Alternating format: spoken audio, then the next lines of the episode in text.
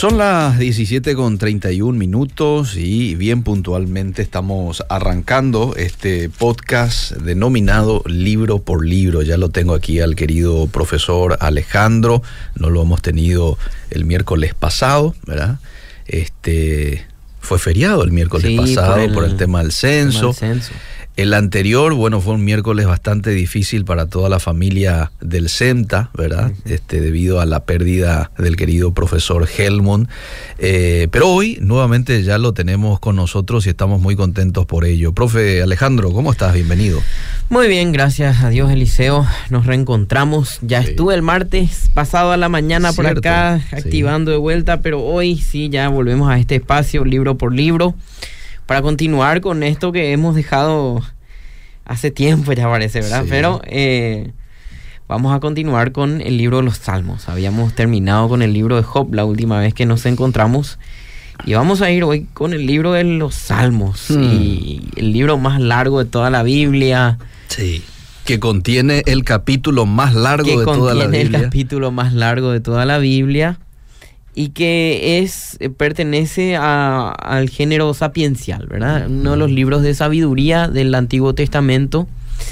Y, es una colección, muchos dicen que es el himnario de la Biblia, pero no es tanto así, es una colección de poemas, más bien que una colección de canciones Muchos de estos poemas se usaron en tiempos, en tiempos del Antiguo Testamento para hacer canciones de ellos y, ser usados en la liturgia del templo, principalmente en tiempos de Esdras y Nehemías. Pero eh, son una colección de poemas. Mm. Salmos es el libro por excelencia para las oraciones mm. del, del, cristiano, del Hijo de Dios. Es la manera en que el Hijo de Dios es, el libro por excelencia para orar, para, eh, para conectarse con Dios. Dicen que eh, todos los libros de la, del Antiguo Testamento, de la Biblia, Dios le habla al hombre, mm. pero el libro de los Salmos es la respuesta del hombre a Dios. Mm, algunos, algunos lo dicen así poéticamente, ¿verdad? Sí. Porque el Salmo puede ser analizado desde diferentes aspectos. Tiene, bueno, vamos a hablar algunas características generales más. Tiene, tiene, tiene muchos autores Mm. de tiempos muy diferentes, mm. comenzando desde Moisés, que escribió, por ejemplo, el Salmo 90, mm. ah, y David es el más preponderante, lo solemos llamar los Salmos de David, pero en realidad David se cree que escribió 73 de los, de los 150 salmos no más. Entonces hay unos 49 salmos que se desconoce quiénes fueron sus quiénes, quiénes fueron sus autores o su autor. Y eh, tenemos algunos salmos, eh, como dije, de Moisés, de, ah, de Salomón, hay uno, eh, hay de Asaf, de los hijos de Coré. O sea que hay varios autores que en su mayoría fueron levitas del templo dedicados a dirigir las canciones en tiempos bíblicos, ¿verdad? Entonces, Básicamente es un libro de 150 poemas que fueron compilados en tiempo del el exilio babilónico. Mm. Fueron compilados en cinco libros. Si nosotros nos fijamos en al final del Salmo del Salmo 41, antes de comenzar el Salmo 42, si cualquiera de ustedes miran su Biblia, va a encontrar que dice libro 2 a partir de ahí. Mm. Y después eh, a partir del Salmo 73 en adelante comienza el libro 3. A partir del Salmo 90 en adelante el libro 4. Y finalmente tiene un quinto libro que comienza del Salmo 107 al 150. Mm. Es una obra entera pero dividida en cinco libros y se cree que en honor a la Torah a los cinco libros eh, del ah. Pentateuco, ¿verdad? Por eso se, se, cree que se dividió en los salmos en estos cinco libros. Mm. los capítulos 1 y 2 representan una introducción y una introducción que nos anticipa mucho de lo que será el contenido entero del, libro. Y vamos a ver enseguida. Y termina con cinco eh, himnos de adoración, Salmo 145 al 150, eh, que son eh, básicamente la conclusión de los salmos. Y en el medio están esos cinco libros. ¿Y por qué, por qué están divididos así? Porque todos terminan más o menos con la misma fórmula de adoración, ¿verdad? O sea, empieza un libro y termina con una fórmula de adoración, la gloria sea a Dios por los siglos de siglos, amén. Y después sigue otro libro y termina con la misma fórmula y así hasta el quinto libro, ¿verdad? Entonces, Eh, esa compilación fue hecha en tiempos del exilio babilónico y en tiempos del templo de Esdras y Nehemías se utilizaba para la liturgia. De hecho, los judíos eh, utilizan mucho el libro, de los, el libro de los salmos en sus fiestas tradicionales, en la Mm. Pascua, en la fiesta de los tabernáculos. Eh, entonces hay algunos salmos que son muy representativos para las fiestas judías también. Así es que tenemos, tenemos ahí eh, una introducción general Mm, al libro de los, de los salmos. Muy bien. Vamos a ver ahora más en, en- en- en rasgos muy amplios de qué trata este libro. Mm, Y después vamos a ver cómo podemos aplicarlo nosotros a nuestra vida hoy. Pero si nosotros miramos el, el- el Salmo 1 y el Salmo 2, el Salmo 1, 2 y 3 dijimos que son los salmos introductorios a Mm. todo el libro de los salmos. Mm, El, el- el Salmo 1 comienza hablando de la obediencia a Dios, a la ley de Jehová, Mm. ¿verdad? Eh, Bienaventurado el varón que no anduvo en consejo de malos, empieza diciendo, y después más adelante dice, sino que en la ley de Jehová está su delicia, ¿verdad? El, el Salmo 1 es una oda a la ley de Dios, Mm. a la obediencia a Dios, al pacto con Dios, podríamos decir, a la, al- al- al- a la palabra de Dios. El Salmo 19 119, por ejemplo, es el salmo por excelencia de exaltación de la palabra de Dios. ¿verdad? Son el salmo más largo de la Biblia habla de lo excelente, de lo bueno, de lo, de lo, de lo realmente. Lámparas eh, a mis pies. Sí, lámparas a mis pies tu palabra. Y todo el Salmo 119 es una oda a la palabra de Dios, a, a- a obedecer la palabra de Dios. ¿verdad? Muy bien. Entonces ese es un gran tema dentro del libro de los Salmos. ¿verdad? Uno de los grandes temas, la obediencia a la palabra de Dios. Muy bien. El otro gran tema es presentado en el, en el Salmo 2, Mm, que es el Mesías venidero, el Rey venidero, el David que ha de venir, ¿verdad? Como profecía ya Sí, lo que como a profecía a Cristo. Claro. Sí, exactamente. Por ejemplo, vemos el Salmo capítulo 2, versículo 6, que dice, pero yo he puesto mi rey sobre Sión, Mm, mi santo monte. mm, Jehová ha dicho, mi hijo eres tú. Yo te engendré hoy. Pídeme y te daré por herencia a las naciones y como posesión tuya los confines de la tierra. Los quebrantarás con vara de hierro, como vasija de alfarero, los desmenuzarás, ¿verdad? Esta es una, una, una, está refiriéndose al, al rey que ha de venir, a aquel Mesías, ¿verdad? Al que el segundo David. Ok. Porque eh, eh, entonces la monarquía es un gran tema también dentro del libro de los Salmos. No solamente el rey que ha de venir, sino el rey, el rey David, ¿verdad? Mm. Y el antitipo que es Jesús. Entonces la monarquía es un gran tema dentro del libro de los Salmos. El otro gran tema Mm. del libro de los Salmos es la expresión de súplica y confianza a Dios a través de las oraciones. Y Mm. eso está en el Salmo 3. Fíjate cómo se llama luego. Oración manu- matutina de confianza a Dios, ¿verdad? Mm. Este es un salmo de David. Este es un salmo de David, sí. Ajá. Los, sa- eh, generalmente los, los salmos de David tienen luego una especie de subtítulo ahí, Sí. donde, donde se, se aclara que son salmos de David, ¿verdad? Ajá. Entonces, la mayoría de los salmos de David, un pequeño dato curioso, están en los libros 1 al 3. ¿verdad? En los últimos dos libros eh, no, no se toca tanto, no hay tantos, no hay tantos salmos de David. Y vamos a ver a rasgos generales, que, en rasgos generales, que- cuál es el contenido de estos cinco libros. Mm. Dijimos que tres temas principales tiene, por decir de alguna manera, los salmos, ¿verdad? Por- La para tratar de darle una, una, un orden, ¿verdad? Sí. Hablamos de la obediencia a la ley de Dios, el, el- la monarquía, el rey venidero, eh, el Mesías venidero Sí. y las oraciones de expresión, de confianza y lamento ante el Señor, ¿verdad? Mm. Entonces, esos son los tres grandes temas que nos introducen los tres primeros salmos que hablan de esos tres temas. A partir de ahí empiezan a desarrollarse, eh, a- empieza a desarrollarse el contenido de los libros. Y vamos a ver un poco el libro, el libro 1 y 2. Eh, eh, eh, qué interesante este capítulo 3 nomás, como eh, eh, parte del contenido, ¿verdad? Y algo que me llama la atención de, los salmos de David es que él le da rienda suelta a su corazón en varias ocasiones, eh, Sí, Alejandro. sí, sí, Aquí, por ejemplo, él dice, ¿cuántos se han multiplicado mis adversarios? Muchos son los que se levantan contra mí, muchos son los que dicen de mí no hay para él salvación en Dios, ¿verdad? Y parece ser, y uno quiere decir, che, pero qué negativo está haciendo David. Pero ahí viene el versículo 3, mas tú, Jehová, eres escudo alrededor de mí, mi gloria, el que levanta mi cabeza. Eh, con mi voz clamé a Jehová, Él me respondió desde su santo monte. Y continúa, ¿verdad? Eh. O sea, parece que hay como una, un juego ahí entre, entre queja, lamento, pero también agradecimiento y reconocimiento del Dios Todopoderoso. Enseguida vamos a, vamos a entrar en, la, en las clasificaciones de los salmos. Ahora estamos hablando un poco del contenido general, Mm. pero a entrar en cómo se clasifican los salmos y cuáles son las formas en que nosotros podemos acercarnos al libro de los salmos. Ok, Hay diferentes formas de acercarse a este libro. ya. No es solamente eh, acercarse a él como un libro de historia, porque, sino que tiene diferentes formas de, de acercarnos, ¿verdad? Mm, Eh, los libros 1 y 2 reflejan el tiempo de la monarquía de David, las alabanzas, eh, los lamentos, las afirmaciones de que Jehová es el rey sobre Jerusalén, todo eso está en los primeros dos libros que principalmente tienen salmos de David.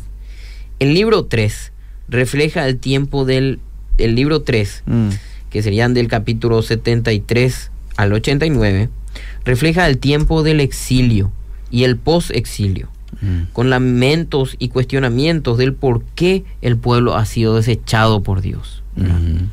En los primeros dos libros son más, más bien los lamentos de David como rey y la alabanza de David a Dios por la glorificación de Jerusalén. Mm. El libro 3 es un poco un- una colección de lamentos por los por principalmente por el tema del exilio, por haberse porque Dios les había abandonado, ¿verdad? El libro 4 refleja un poco el tiempo de, de Moisés. Y acá está el Salmo 90 que fue escrito por el mismo Moisés, Mm. reafirmando que Dios siempre fue el refugio y la esperanza de Israel. ¿verdad? En el libro 4, ese Israel exiliado mira un poco a su pasado de gloria con añoranza, ¿verdad? Mm. Mira a su pasado de, de liberación con añoranza. Mm. Y eso es eh, básicamente el libro 4, ¿verdad? Y el libro, libro 5 refleja el plan final de Dios de restauración de su reinado universal, no solamente en Jerusalén, y eh, es como una invitación evangelística a las demás naciones para que adoren a Dios, ¿verdad? Ahí tenemos el, el Salmo 150, por ejemplo, que adoren a Dios con pandero, que todo lo que respira alabe a Jehová, ¿verdad? Una invitación eva- evangelística a que todos los pueblos se unan. Ahí ya entra el Salmo 100 también. El Salmo 100 también, porque el libro quinto empieza a partir... el- ah, no, el Salmo 100 no. El, libro- el Salmo 100 está todavía al, al final del libro 4. Ok. Del libro 4. Ya. El libro quinto empieza el Salmo 107. Muy bien. A ver, entonces, este es el contenido, el panorama general del libro de los Salmos, ¿verdad? Una manera de dividirlo en su contenido general. Pero para acercarnos al libro de los Salmos, hay diferentes maneras de hacerlo. Mm. Una de ellas es encarando el, el horizonte histórico, ¿verdad? Mm. Eh, comprendiendo históricamente a, en- a qué situación se refiere cada uno de los salmos, ¿verdad? Cuando el salmo de expresión de, de arrepentimiento de David, por ejemplo, en el contexto de su pecado con Betsabé, eh, esa es una forma de acercarse a los salmos, analizando su contexto histórico. Otra forma de acercarse a los salmos es analizando su contexto litúrgico, cómo se usa este salmo dentro del pueblo de Israel para expresar adoración a Dios en el templo, ¿verdad? Después, hay una forma también de acercarse a los salmos que es de manera sincrónica, tratando de ordenar cuál, qué parte de la historia pertenece este salmo, eh, cuál viene primero, cuál viene después. Y el horizonte que quizás más nosotros usamos es el, el, horizonte existencial. Este, eh, este horizonte de la lectura es importante porque el lector se identifica con los salmos, con la totalidad del salmo. Su situación, la situación descrita en el salmo, es el, el lector lo percibe como si el autor del salmo hubiera escrito partiendo de su propia situación, ¿verdad? Oh, cómo se han acumulado los enemigos alrededor de mí, ¿verdad? Y vos pensás en tu jefe ahí. Entonces el lector emocionalmente se identifica con el contenido del salmo. Por ejemplo, esto puede ser con el grupo de los salmos de lamento. Una persona que sufre se identifica rápidamente con el Salmo 88 o el Salmo 13, por ejemplo. La situación personal es el punto de partida para acercarse también a los salmos, ¿verdad? Entonces vos te, puedes, te puedes acercar desde diferentes perspectivas, analizando la historia, el contexto histórico, cómo se usaba en, el, en el contexto litúrgico de aquel tiempo. Mm. Eh, también puedes acercarte a los salmos con una perspectiva mesiánica para ver cómo anuncia a Jesús.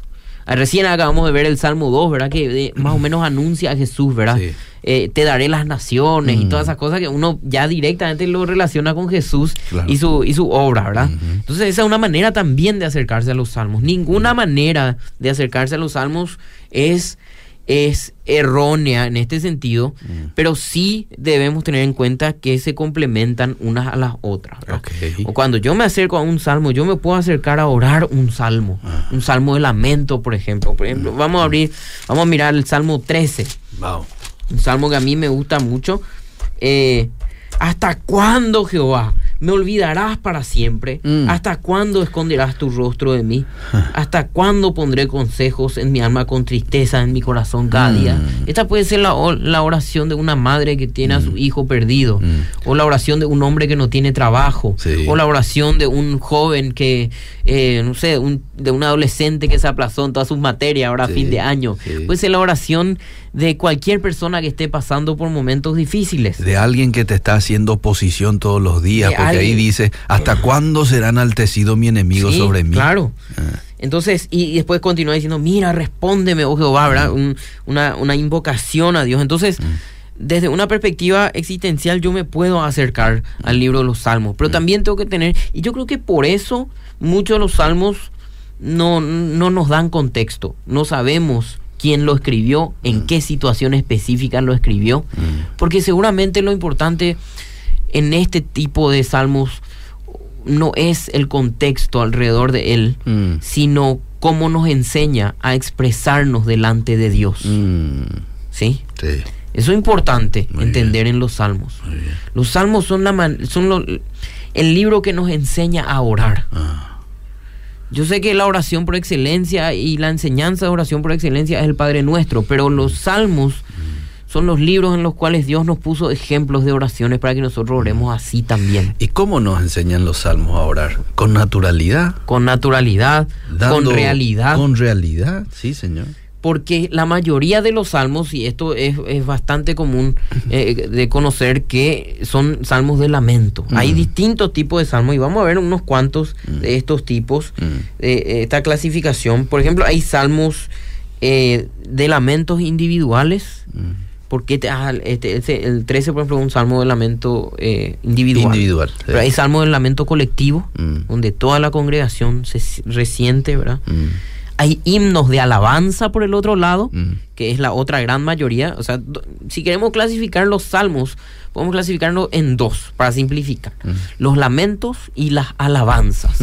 Esas son las dos grandes clasificaciones. De esas dos se desprenden todos los demás. Entonces, esas son los dos grandes estados de ánimo del ser humano, ¿verdad? ¿Cómo está? ¿Bien o mal? Entonces, los lamentos y por un lado y las alabanzas por el otro.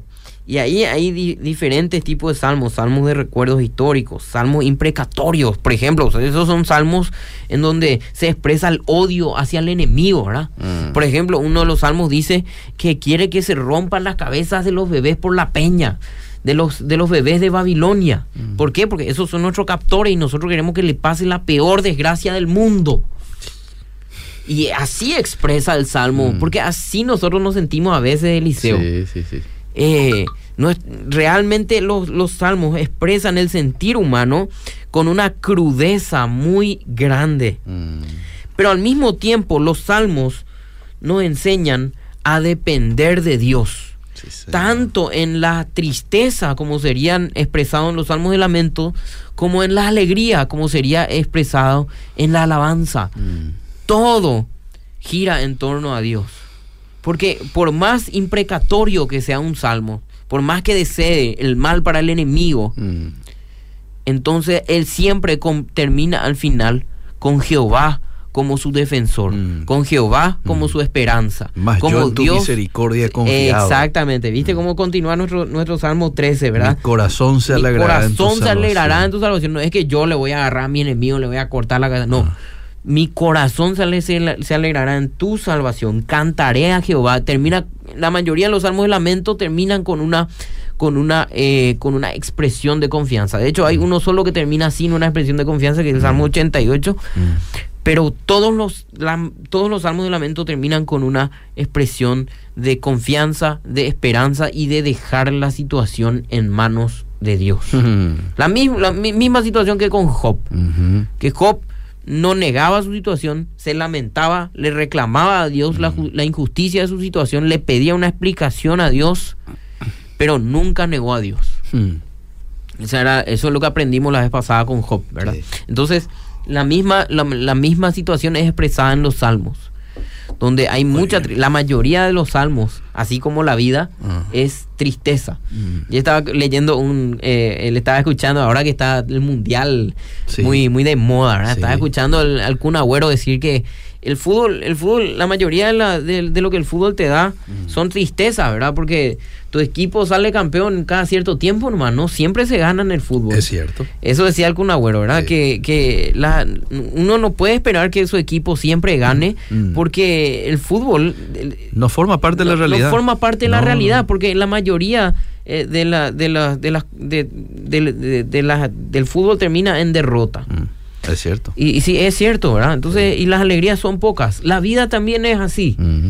Eh, El libro de los Salmos te lo muestra. eso. el libro de los Salmos te lo muestra eso. Sí. Te muestra que, que la mayoría de nuestras oraciones Mm. van a ser oraciones de lamento Mm. ante Dios. No existe eso de pare de sufrir. ¿eh? No, no sé- existe, No sé, no, dónde, no. no sé dónde meten esa gente No, que no, predica no, eso. no podemos Estos salmos de lamento, por ejemplo, porque eso forma parte de la vida. Y justamente De eso una. habíamos hablado, mezclando un poco con, con lo que habíamos enseñado de Job. Job no te da la razón por la cual nosotros sufrimos. Muchos piensan que el libro de Job es un libro que nos enseña eh, la razón del sufrimiento o la famosa eh, eh, el conflicto de la teodicea. Mm.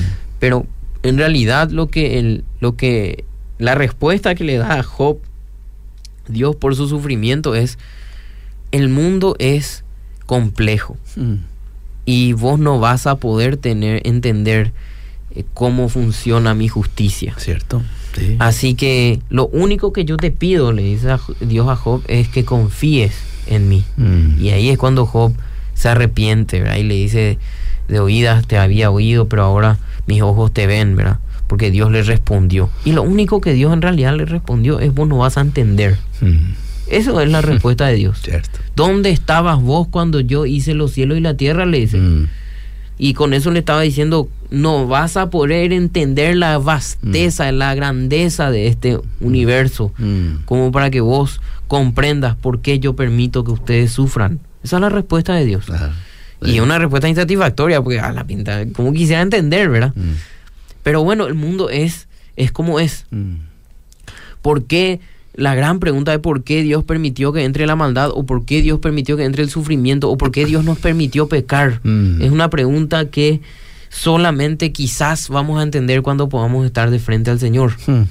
Pero lo bueno y lo que nos enseña el libro de los Salmos es a lidiar con este tipo de situaciones, Mm. a lidiar con, eh, con el sufrimiento. Cómo acercarnos a Dios en el sufrimiento y en la alegría también, porque Mm. no vamos a negar que gran parte de los salmos son salmos de alegría. Sí.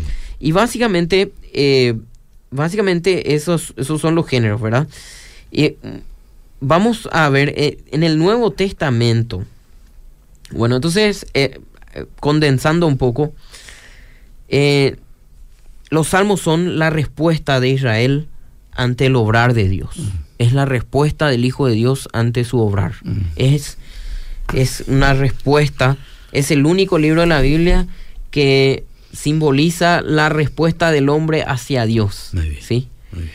Eh, de hecho, en los salmos Dios no habla, solamente hablan los autores, Mm. expresándose hacia Dios, ¿verdad?